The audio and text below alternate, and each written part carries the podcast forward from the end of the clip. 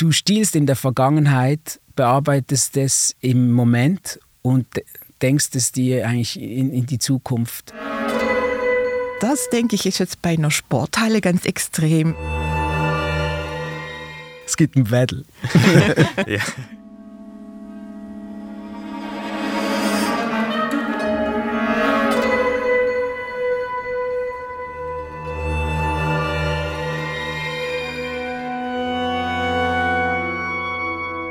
Musik am Puls der Zeit ist ein Podcast der Basel Sinfonietta, das weltweit einzige große Orchester für zeitgenössische Musik. Ausgehend von aktuellen Konzertprojekten diskutiert hier der Musikwissenschaftler Robin Keller mit KomponistInnen, DirigentInnen oder SolistInnen über neue und neueste Orchestermusik.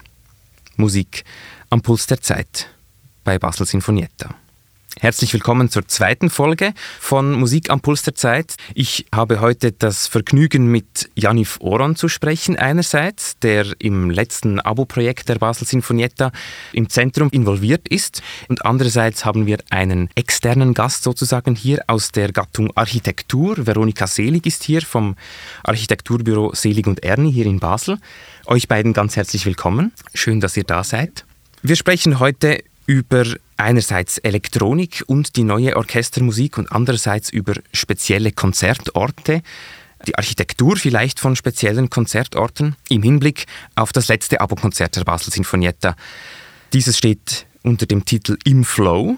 Es findet am 26. Juni statt und es werden Werke gespielt von Christoph Bertrand, Anna Torvaldsdottir, Courtney Bryan, Fausto Romitelli und eben eine Uraufführung von Janif Oron.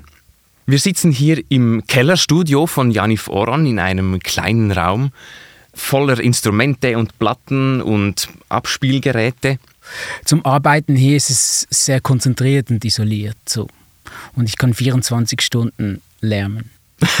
Ohne Tageslicht aber Ohne leider. Ohne Tageslicht, darum so vampirmäßig. du hast auch kürzlich ein neues Album rausgegeben. Mhm. Ist es möglich, dass wir da mal reinhören, vielleicht ein kurzes Stück daraus hören? Ja, klar.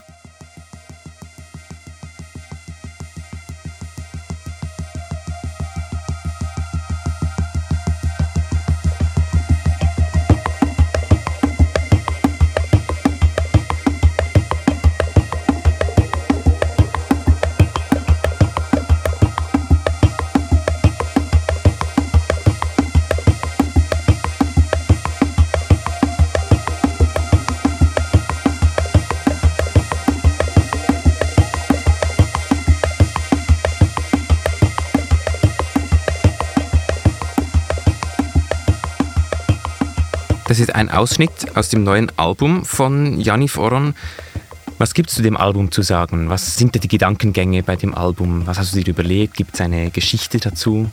Also die Geschichte, die ist entstanden in Berlin. Da habe ich Charles Cohen gesehen in einem Auditorium live spielen und ich habe ihn vorher nicht gekannt. Ich habe mich überraschen lassen, sitze da im Auditorium, schaue dem Mann zu und der hatte einfach einen Koffer und der hat eine Stunde mit diesem Koffer gespielt und ich hatte eigentlich so Gänsehaut und wie geht das, dass er nur mit diesem Koffer spielt? Was ist das? Und das hat mich komplett fasziniert. Also es hat mich wie weggehauen, wirklich so komplette Überraschung. Und ich habe das recherchiert, ich habe die Alben von ihm gekauft und habe dann gemerkt, dass das so ein Buchler Isel ist, das ist ein West Coast Synthesizer. Äh, Don Buchler hat den quasi gebaut 1973 und ich musste so einen haben. Der Traum war, ein Album zu machen nur mit dieser Kiste. Und das ist also dieses dann ist dieses Album entstanden. In Zeiten von Corona hatte ich genügend Zeit für so eine Praxis und habe mich damit auseinandergesetzt, so quasi gefangen in einer Sequenz, habe mich so von exotischen Kulturen inspirieren lassen und habe dann eigentlich so versucht, so den Körper zu bewohnen mit so Trance-Musik und habe dann ähm, mit Farben gearbeitet und so ist das Album entstanden. Alles nur aus einem Koffer. Das ist jetzt also. wirklich ein Album nur mit diesem Koffer. Das ist eine, eine Studie so und, äh, und das sind so quasi One-Takes. Ich habe die live gespielt und so die Besten haben es auf das Album geschafft. Und das wurde in, auf einem Zürcher Label veröffentlicht, Light of, Lights of Other Days um vom Album auf das aktuelle Projekt zu sprechen kommen, das du mit der Basel Sinfonietta machst. Mhm. Dort hast du ein Stück äh, auch geschrieben, komponiert mhm. für ähm, Orchester und Live-Elektronik mhm. eben, das den Titel Datendieb trägt. Warum dieser Titel Datendieb? Wie kommt es dazu? Mm, weil ich eigentlich oft mit also Musik mit Musik mache, also mit bestehender Musik arbeite, weil Sampling so diese erste Methode war für mich, wie ich einen Zugang zum Musik machen hatte. Also eigentlich einerseits mit Plattenspielern, mit, mit Vinyl, mit äh, Fragmenten gearbeitet, als Turntablist, äh, Turntablist quasi Fetzen von einer Geschichte isoliert und in eine neue Geschichte gesetzt. Das heißt so, ich habe mir lange überlegt, dass die Sinfoniette mich angefragt hat, wie gehe ich daran, was mache ich da, oder? Und dann habe ich sehr, sehr lange überlegt, äh, wie ich da vorgehe und was da so der, der Inhalt ist. Ja, dann gehe ich ganz zurück in meine Geschichte, wie ich eigentlich arbeite mit Musik. Und das ist so, dass ich eigentlich quasi immer mit Bestehender arbeite. So habe ich mir das Programm angeschaut und Romitelli und Bertrand sagen mir sehr zu, auch mikrotonale Musik und, die zwei Stücke waren eigentlich perfekt als Quelle. Dann habe ich mich einfach bedient wie in einem Laden und habe da eigentlich diese zwei Stücke komplett eigentlich zerschnitten, zerfetzt, AI, alles halt wirklich so durch Maschinen gelassen, Computer berechnen lassen und da entstanden quasi so 64 Fragmente, die ich dann wieder so wie ein Plattenkoffer arrangiert habe und dann so DJ-mäßig gespielt, bis dann so 21 Fragmente übrig blieben und das sind so zwischen sechs Sekunden und eineinhalb Minuten. Und ich habe dann so, also die sind dann wie so teils erkennbar, aber teils auch schon wirklich gestretcht oder auch so halt wirklich gekürzt oder geschnippelt mit dem Skalpell halt wie so rein, oder? Und, und ich baue quasi die Verbindung, die Brücken weil wir haben eigentlich wie so einen Soundclash. Das Orchester hat diese Fragmente, die sie eigentlich spielen, die habe ich dann übersetzen lassen und ich spiele quasi die Verbindung zu diesen Fragmenten. Das heißt, es ist eigentlich ein Soundclash von einem Elektroniker zum Orchester und zurück. Und zum Abspielen werde ich quasi so ein jamaikanisches Soundsystem stellen weil das auch so ein bisschen mit dem Ort zu tun hat. Und dann habe ich mir auch da, dort überlegt, wie war das, als so die ersten Dances oder so der Dub, wie das entstanden ist, wie man da auf der Straße oder in einem Warehouse gespielt hat. Dann hat man auch so Riesentürme hingestellt oder und dann mit, mit denen gespielt. Und das hat auch so diesen Soundclash-Charakter, wo ich dann mit dem Orchester habe, also 80 Leute gegen einen Mann mit zwei Riesentürmen. genau. So, es gibt ein Battle. ja. Du hast jetzt gesprochen von Sampling, das ja ein wichtiger Bestandteil ist, nicht nur deiner Musik oder in, in dem Stil, in dem du gearbeitet hast, sondern auch allgemein in der äh, elektronischen Musik. Was macht man eigentlich genau im Sampling für äh, uns Laien vielleicht? Was beinhaltet das eigentlich? Mhm. Also man ist ein Zeitengel. Man reist quasi. Du stiehlst in der Vergangenheit bearbeitest es im Moment und denkst es dir eigentlich in, in die Zukunft. Das heißt, du, du reist quasi so als, als Zeitreisender, weil du halt quasi so von bestehender Musik was nimmst und das quasi wie so einen neuen Kontext setzt. Und dann ist natürlich äh, ist das akustische Milieu, was wählst du aus, oder? Du hast gesagt, du hast Elemente genommen aus dem Stück Mana von Christophe genau, Bertrand und ja. aus dem Stück Flowing Down Too Slow von ja. Fausto Romitelli, mhm. die beide an dem Konzert auch gespielt werden. Genau. Und dann hörst du dir das Stück an und genau. was dir gefällt, nimmst du raus. Genau. Und dann, äh, das kann ich dann nicht eins zu eins widerspielen, darum lasse ich dann so meine Maschinen an.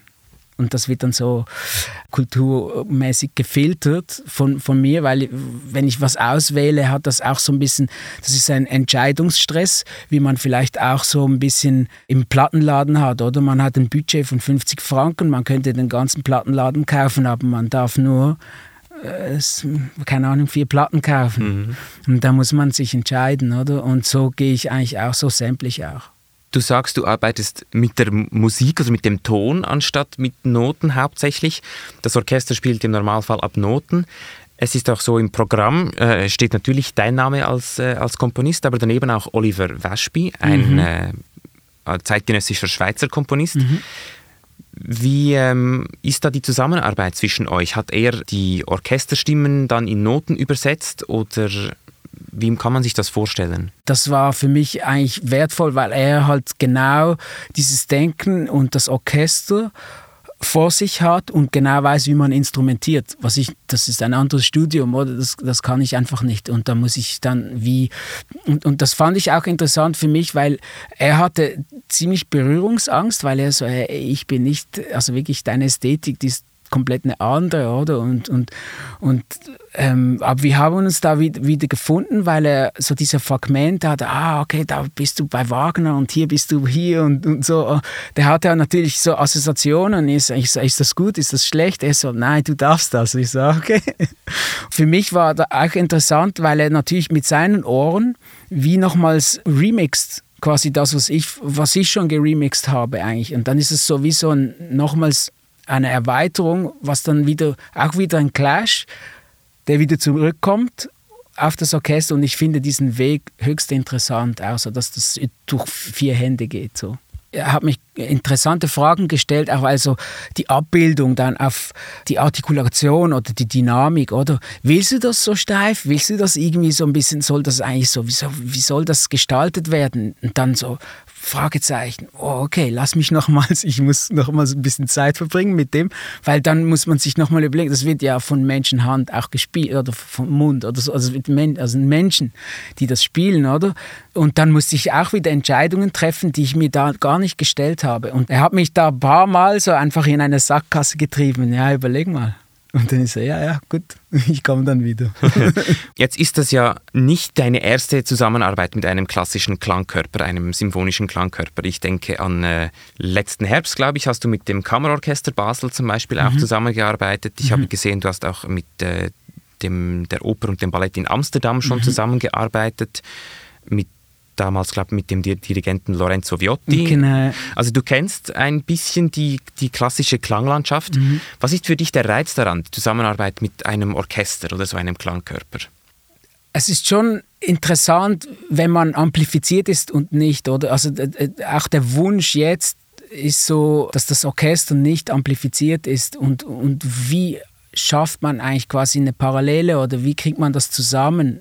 Weil mit Bass und mit Lautstärke kann man einfach wirklich alles niederschmettern, aber bleibt die Konzentration. Und so diese Balance suche ich auch mit Orchester.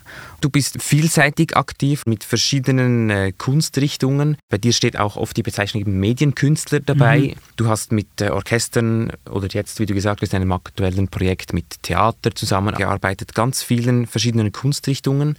Das reizt dich auch.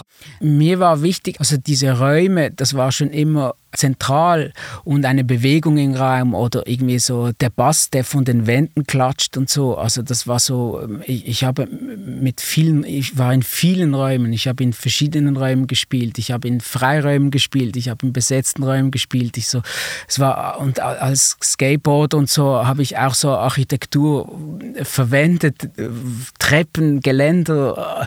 Das war immer so, das war zentral für mich immer ich habe dann wie so, ich habe in Bern studiert und das hat mir dann quasi auch so neue Feders aufgefahren, weil ich da Neues entdeckt habe und dann so versucht habe, ähm, meine Geschichte so ein bisschen weiterzudenken und dann so habe dann mit, mit so bewegten Lautsprechern gearbeitet, die dann auch ein anderes Raumgefühl geben. Versuche so diese klassische Konzertsituation aufzulösen, so in, in, in Räumen, wo dann Sachen auch 360 Grad passieren und so weiter das geht dann schon richtig in, in, in eine Weiterführung und, und zwischen Performance, Kunst, Raum, Musik. Jetzt, Veronika, von deiner Seite, von der architektonischen Seite, die Zusammenarbeit mit Musikern aktiv. Kommt so etwas viel vor? Ich denke, ganz vieles, wie Musik entsteht und gedacht wird und geplant wird, lässt sich übertragen auf die Art, wie Architektur entsteht und wie Raum entsteht, obwohl das eine natürlich ein Event ist der jedes Mal, wenn es passiert, wieder anders ist. Mhm. Während, während ähm, Architektur was sehr Träges hat, was zwar nicht Unveränderbares, aber doch lang andauerndes und ähm, sehr, sehr träge reagiert, sehr langsam auf das, was im Raum stattfindet. Und dann aber auch nur über das kollektive Gedächtnis über die kollektive Wahrnehmung von, von den Menschen, die den Raum benutzen und die Events da drin erleben. Das gibt mir jetzt auch gleich Anlass, auf die Örtlichkeit dieses letzten Konzerts einzugehen und ein bisschen mehr auf allgemein Konzertorte zu sprechen kommen. Das letzte Abo-Konzert in der laufenden Saison findet nämlich statt in der Pfaffenholzhalle in Saint-Louis, endet der Grenze bei Basel-Burgfelden. Eigentlich eine Sporthalle, eine Mehrzweckhalle, Sportzentrum. Das Konzert findet dort statt und nicht etwa in einem altehrwürdigen, erhabenen Saal wie dem Stadtcasino Basel oder so. Wie ist das für dich? Spielt das für dich eine Rolle, Janif, ob es jetzt dort aufgeführt wird oder im Stadtcasino? Ja, ich habe mich eigentlich ein bisschen dagegen entschieden am Anfang. Mittlerweile finde ich es richtig gut, weil es auch so ein, Versuch ist, Versuchsanordnung, wie man den Raum nutzt, wie das klingt, wenn dann wieder auch Leute drin sind, weil bis jetzt diese Tests, die wir gemacht haben, das ist, ein, das ist schwierig, oder? Weil der, der Klang, der, der schwingt rum und da ist Beton und, äh, und Scheiben und alles eigentlich, was dagegen ist, so Gleichzeitig eben ist das, es war halt auch Entscheidungen, wie komponiere ich, also was, was ist die Musik, was funktioniert da, was dichtes darf vielleicht eher flächig sein? Und sonst muss ich so Sachen mit, mit, mit klaren, scharfen Akzenten, weil es dann auch so halt und da dann schon so ein, so ein, Re, also so ein Hall drin ist, so automatisch. Darum auch der Entscheid, dass ich da nicht mit einem Soundsystem komme von einer äh, Veranstaltungstechnik. mit das, riesen Dimensionen genau, wahrscheinlich. Sondern genau. dass das halt wirklich eine DIY Lautsprecheranlage ist, so ein Soundsystem, das eigentlich so ausgerichtet ist, dass man das halt einfach wirklich auf freie Plätze stellt und damit spielt. Oder ich kann nicht ganz genau sagen, wie das rauskommt und wie das klingt. Es wird ein spannendes Experiment, kann ich mir vorstellen, weil es ist auch für die Sinfonietta ein neuer Ort. Die Sinfonietta hat schon an verschiedenen Orten gespielt und verschiedene Locations, sage ich jetzt mal, zweckentfremdet. Ich denke an äh, ein Schiff im Rheinhafen oder Open-Air-Konzerte im Rheinhafen oder äh, große andere Mehrzweckhallen oder Kraftwerke. Wie ist das von der architektonischen Seite her? Man zweckentfremdet ja eigentlich einen Raum, der für etwas anderes vorgesehen ist. Ja, also natürlich die, die Akustik, das ist äh, sicher so ein, ein Kriterium, das die Musik stark beeinflusst. Aber Musik, denke ich, nimmt man ja auch ähm, atmosphärisch wahr. Es ist ja auch ein, ein, sinnliches Erlebnis, das Gefühle auslöst. Und die, die Gefühle, die es auslöst, sind auch von anderen Umständen bestimmt, also vom Publikum und eben auch vom Raum sehr stark. Und beim Raum wiederum, denke ich, ist es so, dass also neben der Ästhetik vom Raum und dem Gefallen, nicht Gefallen und das wie, wie beeindruckend oder bedrückend oder befreiend oder so ist ein Raum, hat, es gibt dann noch den Aspekt der alten Erfahrungen, die man mit einem Raum schon gemacht hat, so eine Konnotation, den Raum hat. Und das, denke ich, ist jetzt bei einer Sporthalle ganz extrem. Also jeder von uns war in der Schule, jeder hat äh, Sportunterricht gehabt und, und ich denke so, allein äh, die Akustik und die Materialien, der Geruch nach Gummi und äh, verschwitzte Turnlible, das, das sind so Dinge, das, das ist stark, oder? Und das sind so Kindheitserlebnisse und das triggert was ich bin wirklich sehr neugierig, wie das wird. Das, das überlagert ja das, äh, das Erlebnis von der Musik, denke ich, ziemlich, äh, ziemlich deutlich. Und ich kann mir aber auch vorstellen, dass wenn ein Raum öfters anders bespielt wird und das mit der Zeit ähm, tatsächlich nicht nur bei einzelnen Personen, sondern im immer größerer Kollektiv ähm, eine Erfahrung wird, dass sich dann die Wahrnehmung von dem Raum wiederum ändert dann sind es eben nicht nur die Erlebnisse aus der Schulzeit oder, oder Sportverein, sondern dann sind es auch die Erlebnisse von der Konzerte. Was ist denn besonders konzertfreundlich jetzt zum Beispiel, wenn wir an diese Sporthalle denken? Ich glaube, die Wahrnehmung vom Publikum lässt sich, ist wirklich auch stark beeinflusst durch den Raum. Ich könnte mir vorstellen, dass der klassische Konzertbesucher, die klassische Konzertbesucherin eine Verunsicherung erfährt durch den Raum, der so ungewöhnlich ist, auch vielleicht so profan empfunden wird. Und es könnte passieren, dass die Verunsicherung öffnet für eine Musik, der man sonst vielleicht weniger offen gegenübersteht. Aber das sind alles Dinge, die man auch dann erst spürt, wenn man dort ist. Man spürt, mhm. denke ich, glaube ich, auch, wie so ein Publikum insgesamt Absolut. sich fühlt, wie unwohl oder wohl oder sicher und unsicher. Mhm. Und so der Boden ist so blau und hat dann halt so auch so diese ganzen Linien und so, genau, oder? Das sind ja auch schon wie so grafische Partituren und irgendwie so dieses Blau ist eigentlich relativ, also warm, oder? Das ist so, hat was Gutes. Jetzt von der äh, individuellen Klangerfahrung zu etwas vielleicht allgemeinerem. Werden wir jetzt hier schon mit einem Musiker und einer Architektin sprechen. Wir haben vorhin viel von dir gehört, Janif, über deine Herangehensweise, wie du ans Komponieren herangehst. Gibt es da viel Parallelen zur Herangehensweise bei der Architektur, bei, bei deiner Arbeit, Veronika? Ja, ja, auf jeden Fall. Also es gab ganz viele Stichworte, wo ich dann mich immer zurückhalten musste, um nicht einzuhacken. Und ähm, ich meine, also das, das Eklektizistische, dass man Dinge aufgreift aus der Vergangenheit und die zusammenstellt und was für die Zukunft draus macht. Also das Thema überhaupt in der Architektur spielt eine ganz große Rolle, weil das, was, was wir planen, das steht also ewig, das steht äh, über unser Ende hinaus und man muss sich eigentlich das immer vorstellen, welche Möglichkeiten man schafft, welche Begrenzungen man auch schafft mit dem, was man tut. Ich empfinde es immer als eine ganz große Verantwortung, deshalb ist das ein Thema, das, das äh, mich jetzt speziell als Architektin schon sehr beschäftigt und ich denke auch viele andere. Dann, dann war ein Stichwort, ich mache nichts Neues oder das, das ist was total Neues und ich glaube, das ist auch ein Thema, das Architekten und Architektinnen sehr beschäftigt. Bei vielen gibt es die Ambition, was noch nie da gewesen ist, zu machen. Dann gibt es die, die sagen, es gibt gar nichts, was es noch nie gab. Mhm. Ich denke, dass beide Aussagen richtig sind. Zum einen gibt es nichts, was es noch nicht gab. Aber die Frage ist, was davon nehme ich und wie stelle ich es zusammen?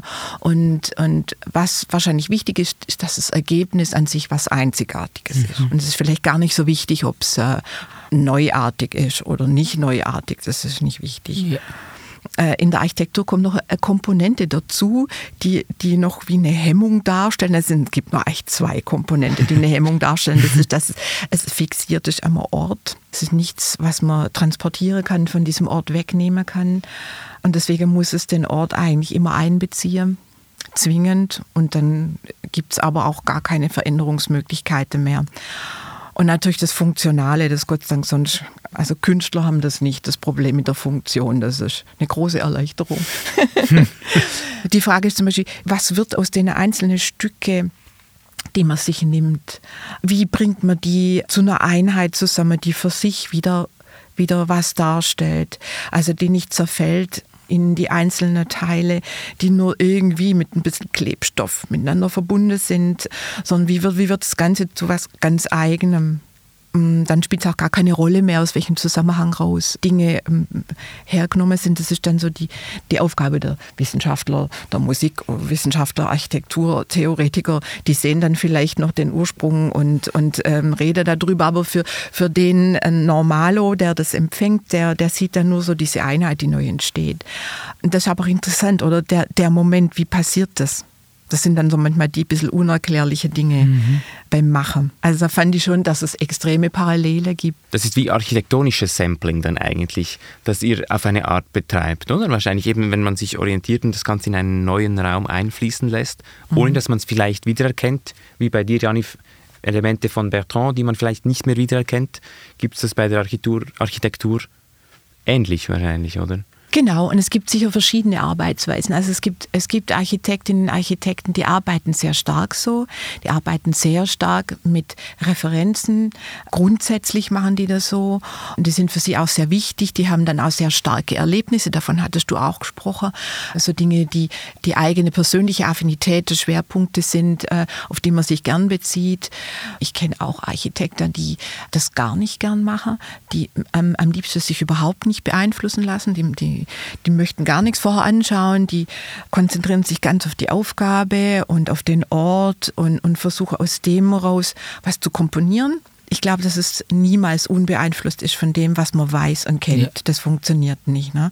Aber man kann schon die Arbeitsweise eher so oder so gestalten. Ich bin eigentlich ehrlich gesagt auf der Seite, ich will gar nicht so viel vorher wissen. Mhm. Ich weiß, dass ich Dinge weiß und ich habe die im Kopf und ich kenne meine eigene ähm, Affinitäten. Ich finde es aber dann auch interessant, mich auf den Ort einzulassen auf die spezifische Aufgabe einzulassen und ähm, zu schauen, was kann ich da, was kann ich da machen. Und ich finde es dann nicht schlimm, wenn es dann doch nicht so Neuartiges ist.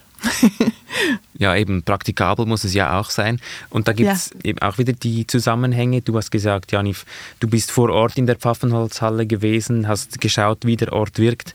Du bist, wenn du ein neues Projekt komponierst, du hast das Wort vorhin auch verwendet, mhm. auch eben vor Ort, lässt den Ort auf dich wirken. Also auch interessant war der Aspekt mit dem Orchester und dann wird das nochmal reflektiert, was du machst, weil da sind dann plötzlich Menschen mit Fähigkeiten, vielleicht Fähigkeiten, die du nicht erahnt hast, aber auch Begrenzungen in ihre Fähigkeiten, die du nicht erahnt hast.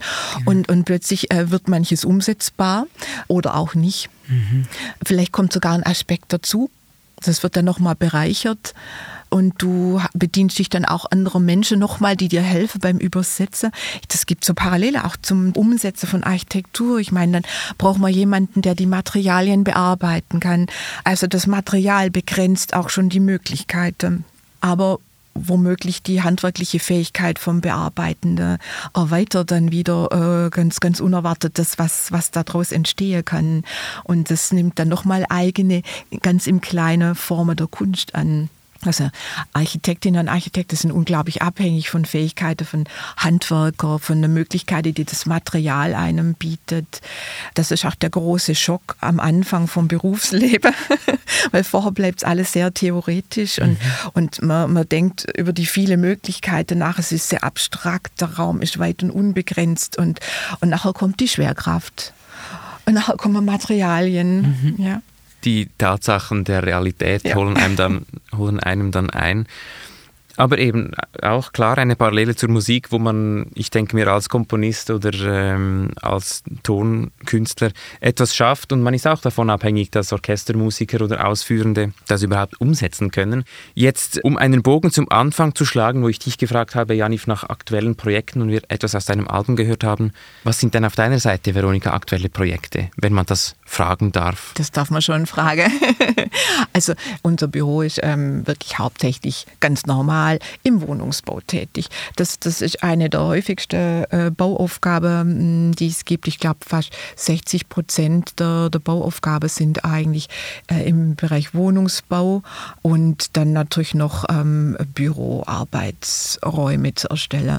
Und die eigentlich wahnsinnig schöne Aufgabe wie Konzertsäle, Bibliotheken, Museen und so weiter, sakrale Räume, die gibt es nicht so häufig.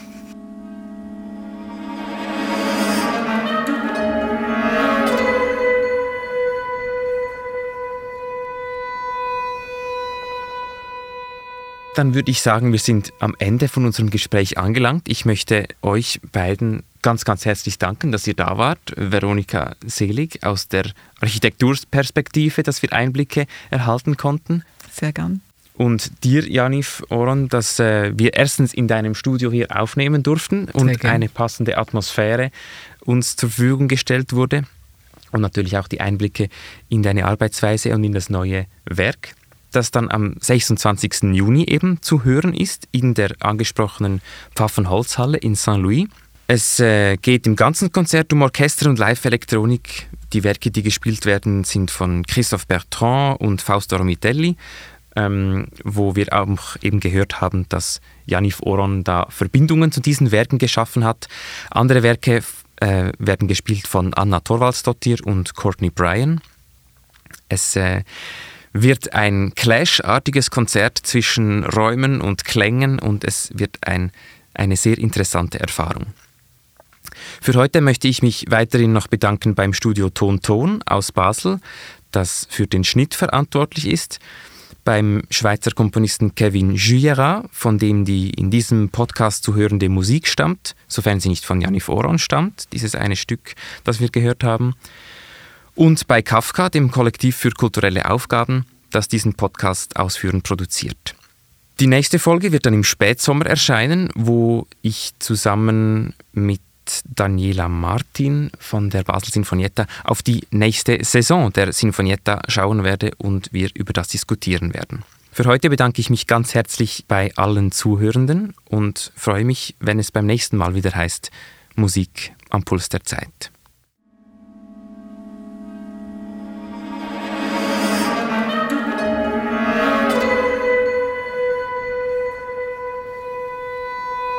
Möchtest du musikalisch am Puls der Zeit bleiben? Dann abonniere jetzt den Podcast der Basel Sinfonietta. Du findest uns überall dort, wo es Podcasts gibt. Wenn du mehr über unsere Konzertprojekte erfahren möchtest, kannst du uns auf allen gängigen Social-Media-Kanälen folgen. Das beliebte Abo der Basel Sinfonietta wie auch Konzerttickets kannst du unter www.baselsinfonietta.ch bestellen. Dort findest du auch Informationen, wie du uns finanziell als Mitglied unseres Fördervereins unterstützen kannst. Als Sinfonietta Supporter, im Sinfonietta Club oder im Sinfonietta Lab. Dieser Podcast wird unterstützt durch das Bundesamt für Kultur, Kanton Basel-Stadt und Kanton Basel-Landschaft.